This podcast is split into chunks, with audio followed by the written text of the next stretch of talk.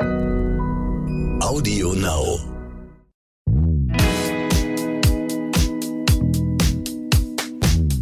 Hallo und herzlich willkommen zu So bin ich eben, der Psychologie-Podcast für alle Normalgestörten mit Stefanie Stahl und Lukas Klaschinski. Heute wollen wir über ein Thema reden, was ich glaube, die meisten von uns schon mal erlebt haben, das Alleinsein und die Einsamkeit. Marlene hat nämlich geschrieben, 38, ich bin seit Jahren Single. Alle meine Freunde sind in festen Beziehungen und haben inzwischen auch Kinder. Nur ich bleibe über. Vor den Kindern hatten wenigstens meine Freundinnen noch Zeit für mich. Jetzt fühle ich mich oft einsam und isoliert. Was kann ich tun? Ähm, Einsamkeit ist das schlimmste Gefühl, was man eigentlich überhaupt haben kann. Also Einsamkeit ist was ganz, ganz Furchtbares und ähm, deswegen ist ganz wichtig, dass Marlene selbst aktiv etwas dafür tut, um sich aus dieser Situation zu befreien, weil ähm, für mich klingt in der Formulierung, die sie wählt, so ein bisschen an, dass sie da zu sehr in die Opferrolle reingeht. Mhm. Äh, nach dem Motto, keiner will mit mir spielen. Und ich meine, ich habe das ja selbst erlebt. Ich habe selbst, ich, ich bin ja freiwillig kinderlos und habe ja auch diese Phase gehabt, wo viele Freunde Kinder bekommen haben und eigentlich ging das trotzdem immer gut, dass man sich doch noch getroffen hat. Mhm. Ähm, sicherlich nicht in dem Umfang wie vielleicht früher, aber eigentlich habe ich keine Freundin verloren, nur weil sie Kinder bekommen hat. Also müsste äh, sie vielleicht auch mal gucken bei sich, ähm, hat das vielleicht auch was mit mir zu tun? Habe ich entweder zu hohe Erwartungen oder melde ich mich einfach zu wenig? Erwarte ich immer, dass die anderen sich bei mir melden nach dem Motto, ähm, nur dann kann ich ja sicher sein, dass sie auch wirklich einen Kontakt zu mir haben wollen. Also mhm. viele, mhm. es gibt ja Menschen oder einige Menschen, die sind so meldescheu, ne? Mhm. Die warten eigentlich immer, dass die anderen sich und sind dann eingeschnappt, wenn sich keiner meldet. Genau. Und ähm, und dass sie wirklich bei sich guckt, was sind meine eigenen Anteile? Ne? Was trage ich möglicherweise dazu bei, äh, dass ich mich oft einsam fühle? Mhm. Und da kann sie auch mal nach ihren inneren Glaubenssätzen gucken, ob es da vielleicht was gibt, einen roten Faden in ihrem Leben, der in ihre Kindheit zurückreicht, dass sie sich schon als Kind öfter einsam gefühlt hat, weil vielleicht ihre Eltern sich nicht so um sie gekümmert haben, wie sie es gebraucht hätte. Also, dass sie dann auch nochmal auf der Ebene versucht, in so einen Selbstheilungsprozess zu gehen, mhm. äh, also sich diese, sich mit diesen inneren alten Verletzungen auseinandersetzt und ähm, vielleicht auch alte Glaubenssätze auflöst, wie zum Beispiel anstatt ich bin einsam, einen Glaubenssatz wählt wie ich kann mich jederzeit verbinden, denn heute ist sie groß, heute liegt es in ihrer Hand mhm. und äh, dafür dann eben auch einiges aktiv tut, ähm, sich vielleicht irgendeinem Verein anschließt, also wo sie Bock drauf hat, vielleicht geht sie gerne wandern, dann geht sie in einen Wanderverein, also auch aktiv ja. oder einen Tanzverein, was auch immer, dass sie aktiv sich um Kontakte bemüht. Dafür haben wir ja heutzutage das tolle Internet und das funktioniert ja nicht nur für Liebesbeziehungen, man kann darüber ja auch Freunde finden,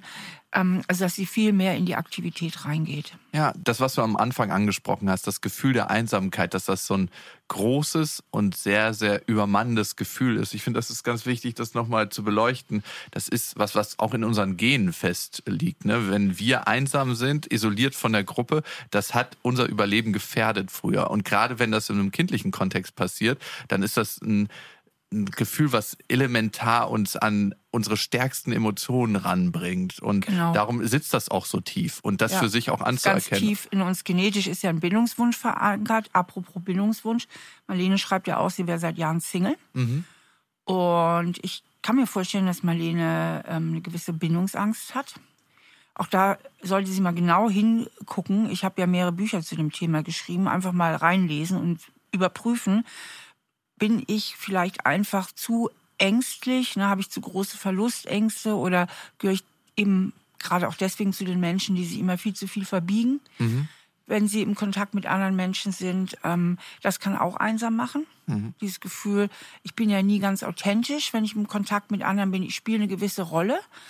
Und damit macht man sich einsam, weil man eigentlich sozusagen sein wahres Ich ähm, nie in Kontakt bringt. Nicht in Kontakt bringt und dadurch sich auch isoliert fühlt. Also ich denke, dass bei Marlene, äh, dass das jetzt kein Schicksalsschlag ist, sondern dass es was mit ihr zu tun hat. Und das ist auch gleichsam ja die positive Nachricht, denn wenn es was mit ihr zu tun hat, dann kann sie es ja auch verändern. Dann wäre das jetzt ein reiner Schicksalsschlag, dass sie einsam ist und dass sie seit Jahren Single ist. Ähm, dann müsste sie das ja so hinnehmen. Aber mhm. wenn es was mit ihr zu tun hat, dann hat sie ja die Möglichkeit der Veränderung. Und deswegen denke ich, kann sie sich da auch auf eine ganz spannende Reise jetzt begeben, auf einen ganz spannenden Weg begeben. Ja, und das macht es auch tatsächlich anspruchsvoll. Ne? In dem Moment, wenn es was mit mir zu tun hat, kann ich nicht mehr in der Opfer, Opferhaltung verweilen. Also äh, ehrlich darin verweilen, weil ich kann was daran ändern und das fordert mich in meine Aktivität und das kann wiederum mit Ängsten verbunden sein. Also ich halte das immer, diesen Veränderungsprozess, du schlüsselst den immer auf und der ist für mich sehr, sehr schlüssig, wenn ich ihn höre.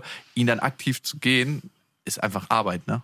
Ja, es ist vor allen Dingen erstmal eine Entscheidung. Mhm. Na, aller Anfang ist eine Entscheidung und bei vielen Menschen hapert es an der Entscheidung, weil ähm, wenn sie in der Opferrolle bleiben, die ist zwar nicht so toll, aber sie ist altvertraut und dann sind ja die anderen schuld. Also in dem Moment, wo ich sage, ich bin jetzt verantwortlich für mein Schicksal, für meinen Weg, ähm, laufe ich natürlich auch Gefahr zu scheitern. Mhm. Und das ist so wie bei Kindern. Also wenn Kinder die Angst haben, sie könnten vielleicht dumm sein, hm. geben sich keine Mühe manchmal in der Schule, weil sie schreiben lieber eine 5, weil sie faul waren, als eine 5, weil sie dumm sind. Also sprich, sie haben sich dolle angeschränkt und haben immer noch eine 5 geschrieben. Und so, ähm, das kann man ganz gut so übertragen. So haben viele Menschen, die so in der Opferrolle verweilen, eine unheimliche Versagensangst. Also wenn ich jetzt wirklich die Verantwortung übernehme, dann könnte ich auch scheitern. Ja, und in dem Moment, wo Marlene die Verantwortung übernimmt, wird sie auch den Unterschied zwischen Einsamkeit und Alleinsein für sich besser herausspüren können. Weil das Alleinsein ist was Selbstständiges, frei gewähltes und das kannst du nur spüren, wenn du das Gefühl hast, du hast die Entscheidungsfreiheit in deinem ja. Leben. Du kannst Kontexte aufsuchen, wo du wirklich in authentischen Beziehungen bist und das andere ist halt fremdbestimmt oder fühlt sich fremdbestimmt an, die Einsamkeit. Ja, und ich glaube, dass die Marlene, ich spreche ja immer gerne so vom sogenannten Schattenkind. Also das ist so dieser Anteil des inneren Kindes, der ähm, Persönlichkeitsanteil in uns, der stark durch Kindheitserfahrungen geprägt wurde. Und ich glaube, dass Marlene so ein einsames Schattenkind in sich hat. Und da wäre es ganz toll, wenn die erwachsene Marlene ähm, mit diesem inneren Schattenkind stärker in Verbindung tritt und einen Kontakt zu dem herstellt und äh, dann wird, wird sie sich auch weniger einsam fühlen. Ralf hat uns übrigens noch geschrieben mit einem sehr ähnlichen Thema. Ich fühle mich auch mit Freunden oft einsam und überfordert. Woher kommt das? Ähm, ich denke, dass Ralf irgendwie im tiefsten Inneren das Gefühl hat, so wie ich bin, genüge ich nicht. Und dass Ralf sich deswegen, deswegen immer so das Gefühl hat, ich muss mich anstrengen. Ich muss ähm, mich irgendwie in der Weise verhalten. Also ich denke, dass Ralf nicht wirklich authentisch ist, wenn er mhm. mit Freunden zusammen ist, dass er nicht traut, er selbst zu sein, sondern dass er irgendeine Rolle einnimmt oder irgendeine Maske aufsetzt. Und das verschafft ihm die Einsamkeit. Also äh, dass er irgendwie das diffuse Gefühl hat, irgendwie mithalten zu müssen, dass die anderen besser sind als er und, und, und, und stärker und erfolgreicher oder was auch immer und dass er irgendwie nicht mithalten kann und ähm, deswegen sich so ein bisschen abgehängt fühlt. Und ähm, ich vermute, dass das alles so, ja, Fantasien von ihm sind, die jetzt nicht unbedingt wirklich einem Realitätscheck standhalten würden. Und wenn doch, wenn er wirklich nur lauter super viel erfolgreichere Freunde hat als er selbst, dann sollte er sich vielleicht auch mal umgucken, ob er nicht ein paar Leute findet, mit denen er sich mal mehr auf Augenhöhe fühlt. Wohnort wechseln, das kann auch helfen dann. ähm, auf jeden Fall ist es halt wichtig für ihn, denke ich, dass er ähm, authentischer wird, ja, und dass er mehr anfängt, zu sich zu stehen und erstmal herausfindet, wer ist eigentlich der wahre Ralf? Also, dass er mehr bei sich selber ankommt mhm. und ähm, herausfindet, wer bin ich eigentlich und äh, was macht mich aus und was sind meine Wünsche, was sind meine Werte und dann anfängt, sich mit seinem wahren Ich, also mehr zu sich zu stehen ja. und authentischer zu kommunizieren da habe ich neulich in den Medien eine ganz interessante Geschichte mitbekommen. Ich glaube, ein Programmchef, ein Senderchef vom WDR, der ist, ähm, lebt jetzt sein, seine Transfrau. Also der hat die ganze Zeit als ähm, Frau sich gefühlt und er hat in diesem Kontext auch in seinem Privaten gelebt, aber nie bei der Arbeit, weil er dachte, er verliert das, was er eigentlich hat bei der Arbeit, was er liebt, wenn er das auch zeigt. Und irgendwann hat er den Entschluss im Urlaub gefasst, nein, ich möchte das auch in allen meinen beruflichen Kontexten leben. Und er ist diesen Schritt gegangen und lebt dadurch sein authentisches Ich. Ich meine, das ist jetzt nochmal von der Farbe eine andere Farbe, aber das spiegelt das eigentlich im Kern wieder. Ja. Wir haben ja so viel Verlustängste, wenn wir unser wahres Ich zeigen, das, was wir innerlich fühlen oftmals. Und deswegen zeigen wir das anderen Menschen nicht, weil wir davon ausgehen, dass die Version, die wir spielen, die wir aufbauen in unserer kleinen Realität, dass die die bessere Version von uns selber ist. Und dass das ein Trugschluss sein kann und dass viele Menschen sich danach sehen, dieses authentische Ich kennenzulernen, also diese authentische Version von dir, Ralf, das kann man nur erfahren, wenn man sie Stück für Stück zeigt. Und auch das ist ein Prozess. Ne? Also Erstmal auch findet. findet Wenn Menschen, genau. die überangepasst sind, die sich zu sehr anpassen, die sagen ganz oft, ich weiß ja selber gar nicht so richtig, wer ich bin und ich weiß selber nicht, was ich will. Mhm. Na, also das ist eine häufige Aussage. Also im ersten Schritt auch mal gucken, was macht mich aus, was sind meine Wünsche, was sind meine Werte, was sind meine Bedürfnisse und dann das auch mehr nach außen zu kommunizieren, ja. Glaubst du, Werte bleiben länger stabil oder also über das Leben hinweg oder verändert sich da was? Häufig sind Werte hochgradig stabil, weil wir eben auch schon durch unsere Erziehung gewisse Werte vermittelt bekommen. Manchmal werden sie aber auch ausgetauscht, weil man merkt, ah, ich habe von meinen Eltern so einen Wert mitbekommen, dem ich innerlich gar nicht zustimmen kann, zum Beispiel eine übertriebene Sparsamkeit, wo ich dann denke, nee, irgendwie ist das ja geizig, was ich hier mache, will ich eigentlich nicht sein. Ist auch also, nicht so meins. ja, ich finde Geiz, Geiz ist ja bei mir so eine Eigenschaft äh, bei Menschen, die kann ich ganz schlecht. Äh, ich auch nicht. Ich finde das schrecklich, aber na egal. Du schuldest mir übrigens noch 1,09 Euro. Sowas finde ich auch fuchsig. Also es ist was anderes, wenn man total darauf achten muss und wenn man total darauf angewiesen ist. Aber man merkt das ja auch oftmals bei Menschen, wo man sich denkt so, hey, das wäre jetzt wirklich nicht notwendig. Ja, Aber genau. gut, da gibt es auch nochmal ganz verschiedene Kontexte.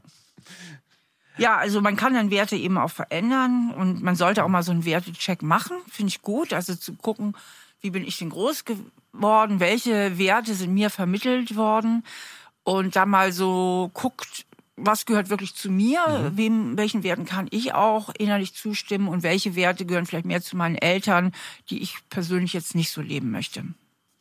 Und glaubst du, es gut, die mal aufzuschreiben? Also wenn man das für sich herausfindet, wenn man gerade an dem Punkt ist, wo man sagt, ich möchte authentischer im Leben stehen, weil für viele ist das, glaube ich, und äh, da kann ich mich selbst mit einbeziehen, ein lebenslanger Weg, ne? Also, dass du die authentischste Version deiner selbst wirst. Und das passiert ja auch mit dem Alter automatisch.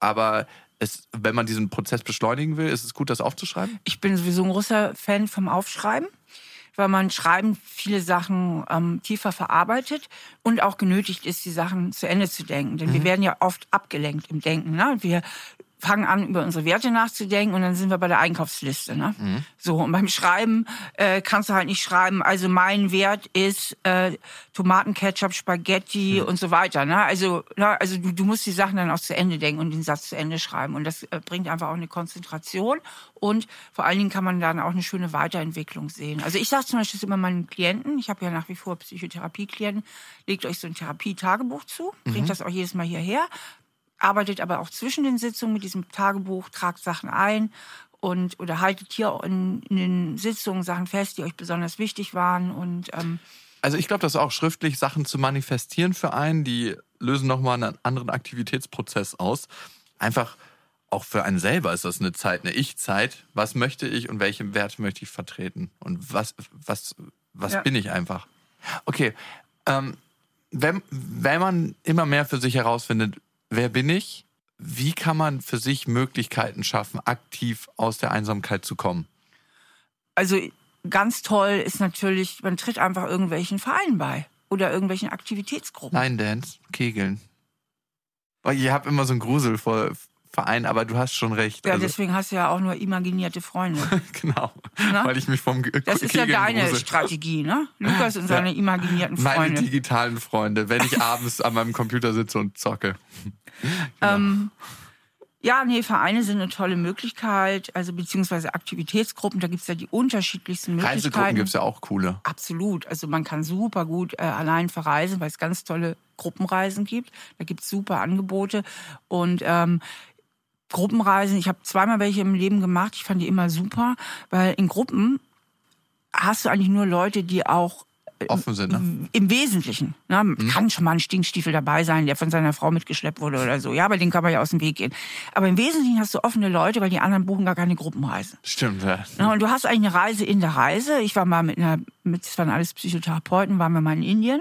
Mhm. Und einerseits war Indien die tolle Reise, aber auch diese Gruppe an sich war ein Erlebnis. Da waren so tolle Leute dabei und das war so spannend. Das ist dann wie so zwei Reiseebenen. Ne? Cool. Und ähm, also dieses verstärkte und aktive Suchen nach Außenkontakten ist ja halt die eine Sache. Mhm. Und das andere ist, ähm, dass man wirklich mehr versucht, ähm, die Einsamkeit in Alleinsein umzuwandeln, dass man Rituale findet, also mit sich umzugehen, vielleicht zum Beispiel meditiert und sich einfach mal mit dieser Einsamkeit auseinandersetzt mhm. und ähm, Sachen findet, wo man sagt, ach Mensch, das ist einfach nur allein und ich kann mich aber toll beschäftigen. Vielleicht auch das ein oder andere Hobby an dem man große Freude entwickelt. Wenn man zum Beispiel immer mal die Idee hat, ich kenne so viele Leute, die sagen, ach, Klavier spielen wollte ich auch schon immer mal können. Ne? Nur als Beispiel.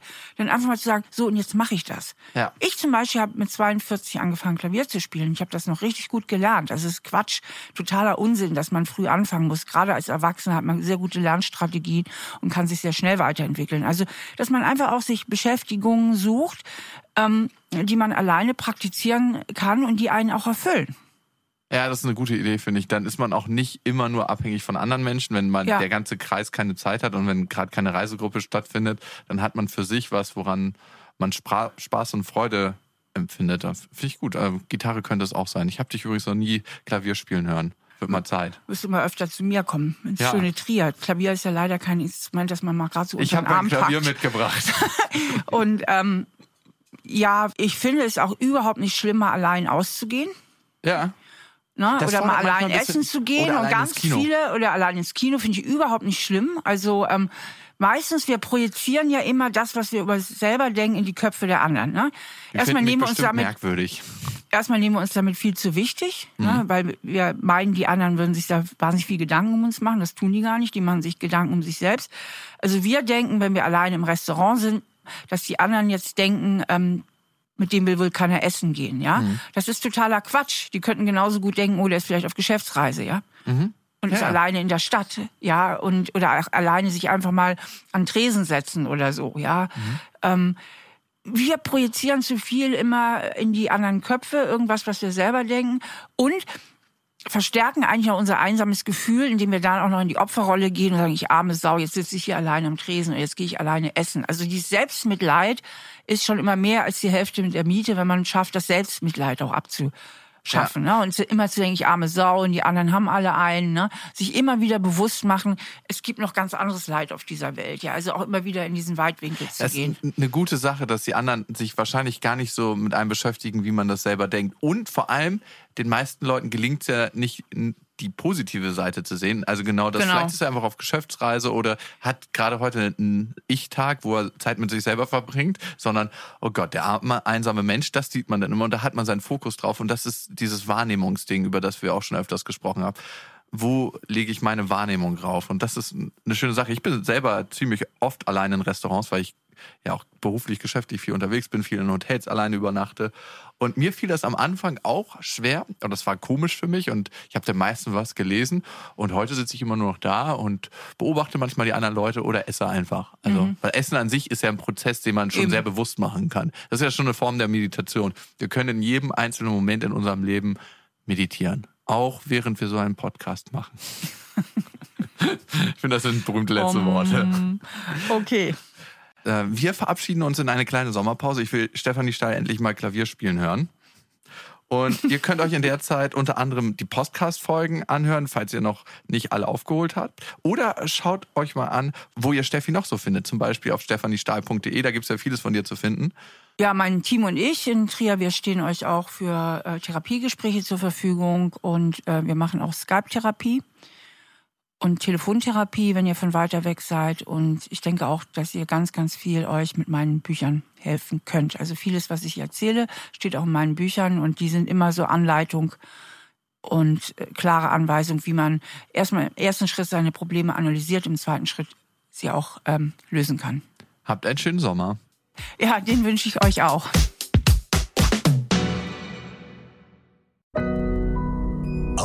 Now.